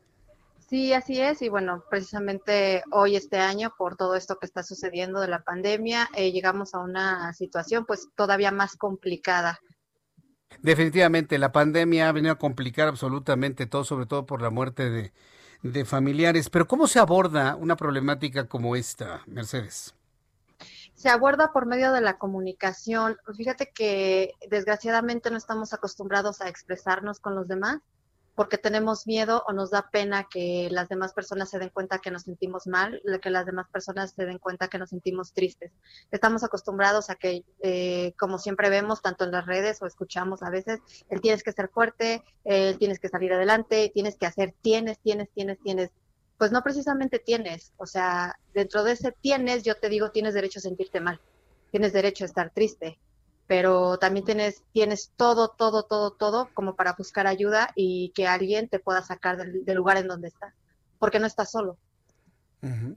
Eh, exactamente, mucho, eh, hay una frasecita que a mí en lo personal me cae tan mal que el, échale ganas. Ay, no, no, no, no. Cuando alguien me dice échale ganas, échale tú, no, no, no, no. Digo que eso es lo peor que le pueden decir a alguien que está triste, que tiene depresión y que necesita la ayuda de algo o de alguien. Pero, pero ¿en qué momento uno mismo sabe que necesita la ayuda de alguien?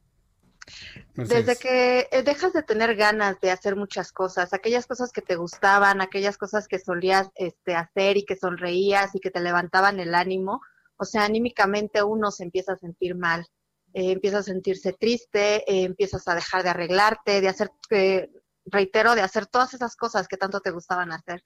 Poco a poco las vas disminuyendo hasta que entras en depresión y dejas de hacerlo. Correcto. ¿Y, cuál es el pronóstico para una persona que identifica que tiene depresión, que va, pide, pide, acuda, pide ayuda? ¿Cuánto tiempo tarda en sentirse mejor? Esto es dependiendo del grado de, depresión en el que se encuentre la persona. Hay personas que sí solicitan una ayuda psicoterapéutica con medicamentos, hay personas que solamente necesitan una ayuda eh, psicológica y otras quienes lo que necesitan es mover emociones, ¿sabes? Eh, esta cuestión que nadie nos enseña de lo que tenemos que hablar y expresar hacia los demás. Eh, esas personas son las que van con gente como yo, por ejemplo, como facilitadora ontológica, pues les ayudo a mover todas estas emociones, a sentirlas, reconocerlas y poder canalizarlas a favor. Sí, se, trata de que podamos canalizar de una manera correcta. Pero, pero ¿en, qué, ¿en qué momento eh, las cosas se, se, desordenan en nuestro estado de ánimo?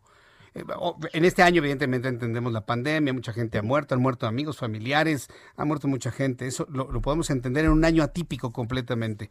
Pero en general, ¿por, qué se, se nos desordenan las emociones dentro? Qué bueno que me haces esa pregunta, lo cual agradezco muchísimo, porque mira, eh, mucha gente me ha preguntado lo que tú me acabas de preguntar y me han dicho, bueno, danos una razón, danos un tip, danos, esto.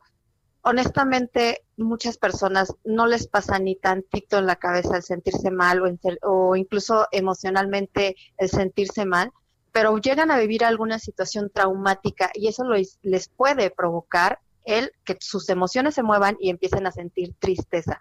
Eh, cuestión traumática fuerte como la, el fallecimiento de algún familiar, como lo que es ver que alguien se quite la vida, algún accidente, o sea, realmente no hay como que el, ya sabes, ¿no? La pastillita o la cuestión milagrosa, dime y para prevenir esto, en realidad no es así. Y eso es algo que todos los seres humanos deberíamos de, aprender y se nos debería de quedar grabado. En cualquier momento todos podemos eh, pasar por una depresión, todos podemos eh, tener esa, esa parte de no saber cómo reconocer nuestras emociones y todos en algún momento podríamos llegar a pensar en algún suicidio si no nos tratamos. ¿En qué momento el especialista determina que una percepción de profunda tristeza que hace llevar a una persona a pensar en el suicidio requiere algún tipo de, de, apoyo médico o de medicamento? Es decir, ¿en qué momento se determina que hay una falla en el equilibrio de los neurotransmisores cerebrales? Cuando precisamente se hace el estudio referente a esto, cuando ya no está emitiendo esa, esa dopamina, cuando ya no está emitiendo esa gapa, es porque realmente tú, o sea, ya no es que tú quieras, o sea, no es que tú te quieras sentir mal, es que por más que la palabra esa tan fea de le échale ganas, ¿no? Por más que le echaste ganas, ya no puedes sentirte bien. ¿Por qué?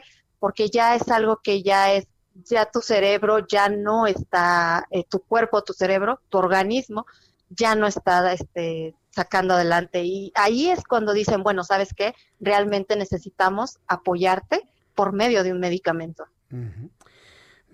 ¿Cuál es el pronóstico de las personas que caen en una situación a veces con este nivel de gravedad? ¿Se recuperan bien?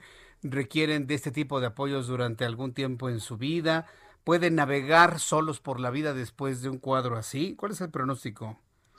Sí, sí pueden, sí pueden navegar solos por la vida. Eh, todo depende de la persona. Todo está en uno, definitivamente, que uno realmente eh, acate el tratamiento como es. Y yo me atrevo a decirte, personas que me han hablado en momentos de que quieren intentar suicidarse, y que me han hablado son personas que ahorita están viviendo muy bien, no tomaron ni un solo medicamento, aparte yo no, yo no estoy capacitada para medicar a alguien, yo solamente ayudo de manera ontológica a las personas alineando cuerpo, mente y espíritu, que es el despertar de la conciencia. Esas personas a las cuales yo he ayudado ya están viviendo su vida tranquilamente. Te estoy hablando de hace seis, ocho, nueve meses, de uno, dos años, que solamente me han llegado a hablar para decirme, hola, ¿cómo estás? Eh, creo que me empiezo a sentir mal, checo sus emociones, les ayudo y ya no me vuelven a buscar. Mm, suena interesante. Alineamiento entonces de mente, cuerpo y espíritu. Varias personas a través de nuestra plataforma de consulta, de comentarios del Heraldo Radio, me preguntan qué tanto sirve la fe para este alineamiento, sobre todo porque hay personas que me dicen que basta encomendarse, que muchas personas se han sentido mejor cuando sienten fuerte esa fe. ¿Qué tanto ayuda o no ayuda esto desde su punto de vista, Mercedes? Honestamente tiene mucho que ver. La verdad es que sí tiene muchísimo que ver eh, la fe y realmente creo que todos tenemos fe en todo, ¿no? O sea, yo estoy aquí ahorita contigo porque tengo fe en que alguien me va a escuchar, en que alguien que tal vez necesita la ayuda me va a escuchar y me va a buscar para que le pueda ayudar. O sea, tengo fe en que la gente se va a dar cuenta y va a abrir los ojos y va a ver que hay eh, em, cuestiones alternativas que le podemos ayudar. Eso a mí me ayuda y a mí me ayuda a seguir trabajando me ayuda a seguir adelante. Si tú tienes fe a algo, eso te va a ayudar para absolutamente todo. Como dicen en cuestiones bíblicas que decías hace rato, mucha gente no es muy susceptible, pero la fe mueve montañas. Dice Julieta Miranda, estoy enferma de mis ojos y eso me provoca depresión. Solo mm. pensar de que pueda perder mi vista y tenga que depender de los demás. ¿Cómo se sale de una depresión cuando hay el temor a perder, a perder en este caso la vista, a perder la funcionalidad de una parte del cuerpo? ¿Ahí, cómo se trabaja eso? Eh? Se trabaja de manera emocional.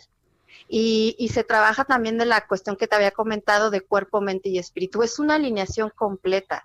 Esto es, esta es una cuestión súper importante porque normalmente checan lo que es el cuerpo, haciendo yoga, haciendo ejercicio, o sea, cualquier tipo de disciplina.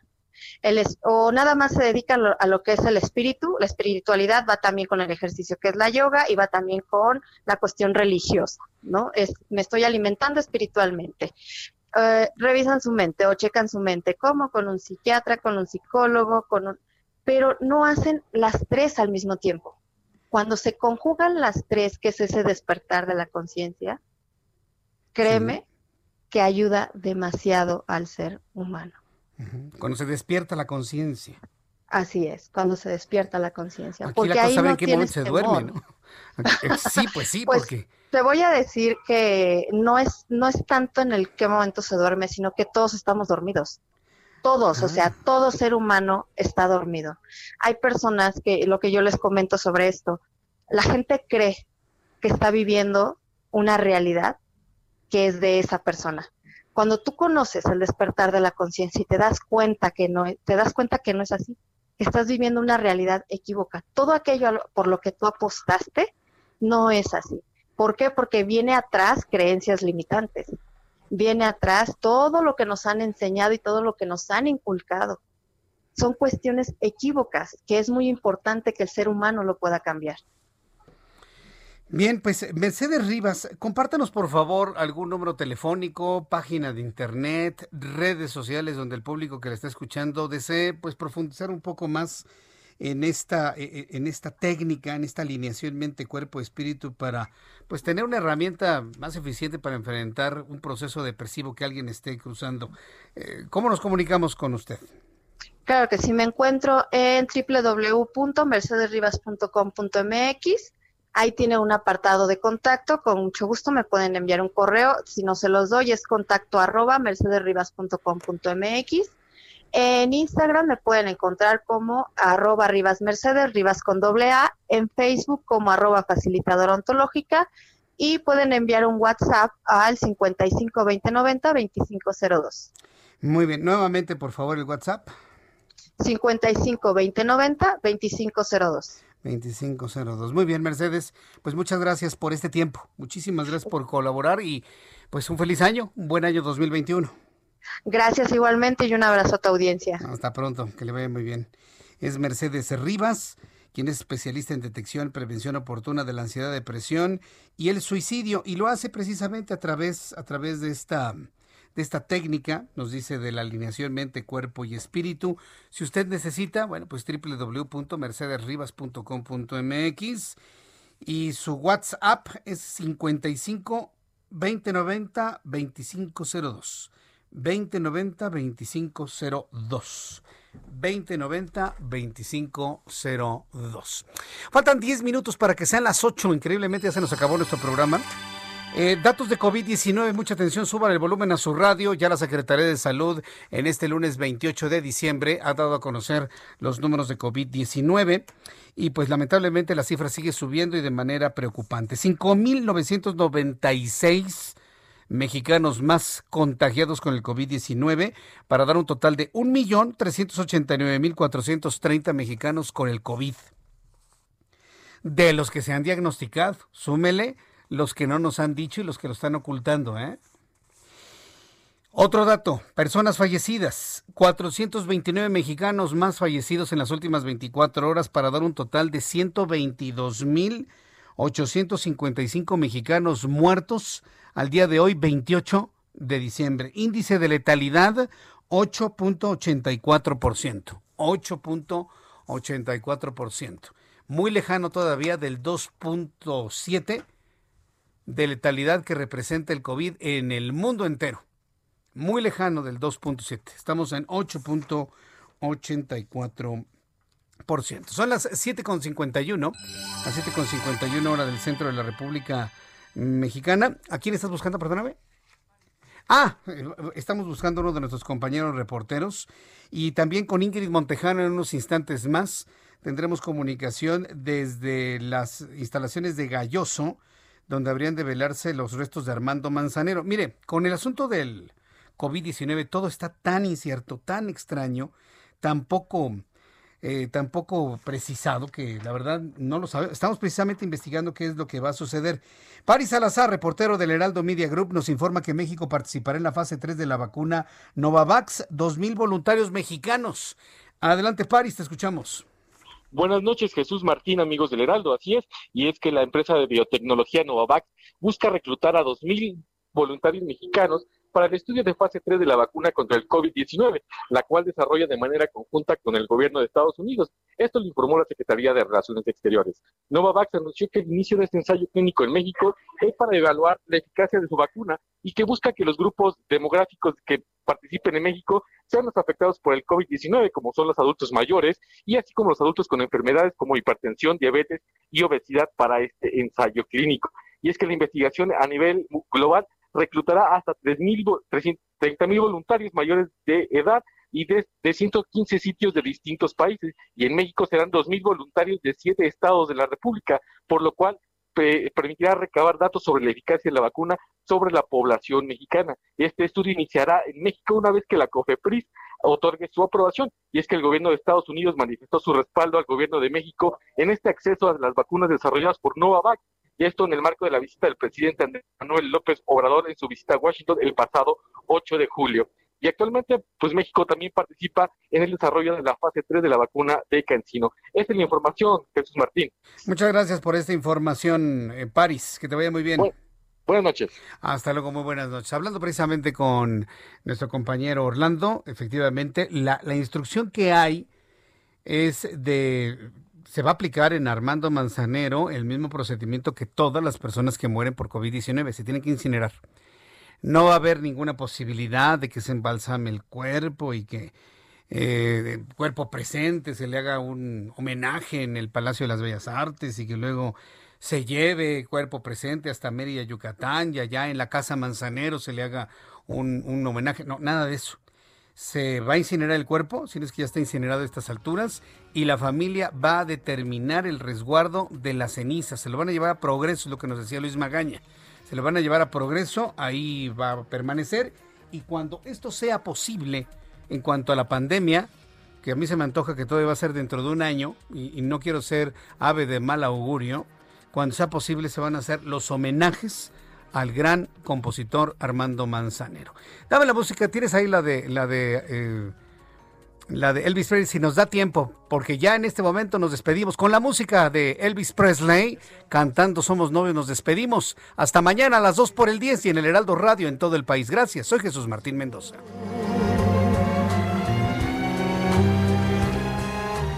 Esto fue Las noticias de la tarde con Jesús Martín Mendoza. Heraldo Radio. La HCL se comparte, se ve y ahora también se escucha. Ever catch yourself eating the same flavorless dinner three days in a row? Dreaming of something better? Well, HelloFresh is your guilt-free dream come true, baby. It's me, Kiki Palmer. Let's wake up those taste buds with hot, juicy pecan-crusted chicken or garlic butter shrimp scampi. Mm. Hello Fresh. Stop dreaming of all the delicious possibilities and dig in at HelloFresh.com. Let's get this dinner party started.